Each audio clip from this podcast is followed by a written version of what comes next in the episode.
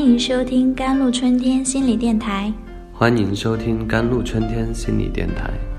这里是一片心灵的小世界，在这里修身养性，这里是一个心灵的加油站，在这里修复保养。我是今天的主播 Celine。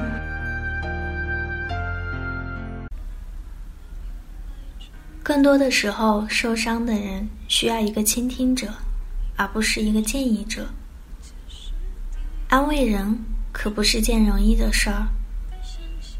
有时吃力不讨好，好心没好报。我们在今天也许还在犯这个错误。一位咨询者说：“我们结婚时仅为了责任，当时我意外怀孕。”彼此不相爱，我坚持要结婚。十四年来，他对我也丝毫没有感情，基本不回家，甚至近几年连夫妻生活都没有。他说实在没办法勉强自己。知心姐姐一针见血。这样的情感婚姻毫无质量，放过他，你才有自由。你需要爱和尊严。旁观者说：“你给他指了一条路，他能走吗？”你太想当然。作为一个中年女性，没有经济的独立，若没有婚姻，是什么概念？知心姐姐回答。不能因为他做不到，我就不给他指出正确的路。这个故事中，知心姐姐也算睿智，阅人无数，感同身受。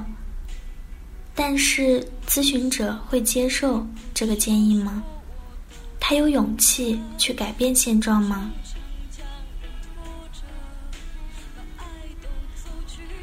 专业的心理咨询师。会倾听咨询者的心声，用爱心、耐心以及客观的态度感知咨询者的内心深处，不会轻易下结论，而是引导咨询者去看自己的内心，心悦诚服的去接纳自己，做出自己的选择。有时候，那个叫苦连天的人。他并不是需要改变自己，有些方法，他自己也想过很多次。聪明人的几句话就很贴心。我也曾经像傻子一样去安慰一个朋友，甚至想尽各种办法。他后来讲：“你比我高明吗？你所讲到的。”我难道没想过？后来还因为此事儿觉得我毒辣，几乎有劲。有时候那个抱怨、倾诉的人，只是想找认同感和安慰。如果不是专业咨询者，面对朋友的抱怨，我们可以这样做：首先，要认真听听。你存在那里，做一个好的倾听者，就很好。要知道，他肯向你说出隐私、困难，是非常信任、在乎你的。不要急于打断他，让他把苦水倒完，他心里就舒坦许多。其次，要给予足够的尊重，切不要站在道德角度。高高的再上去指出对方的错误，他对于自己的困难往往是思考最多，上下求索过。你所想的办法，也许他早就想过了。最后给予力所能及的帮助，如果他需要经济上、精神上的支持，用实际行动告诉他，你很理解他，支持他。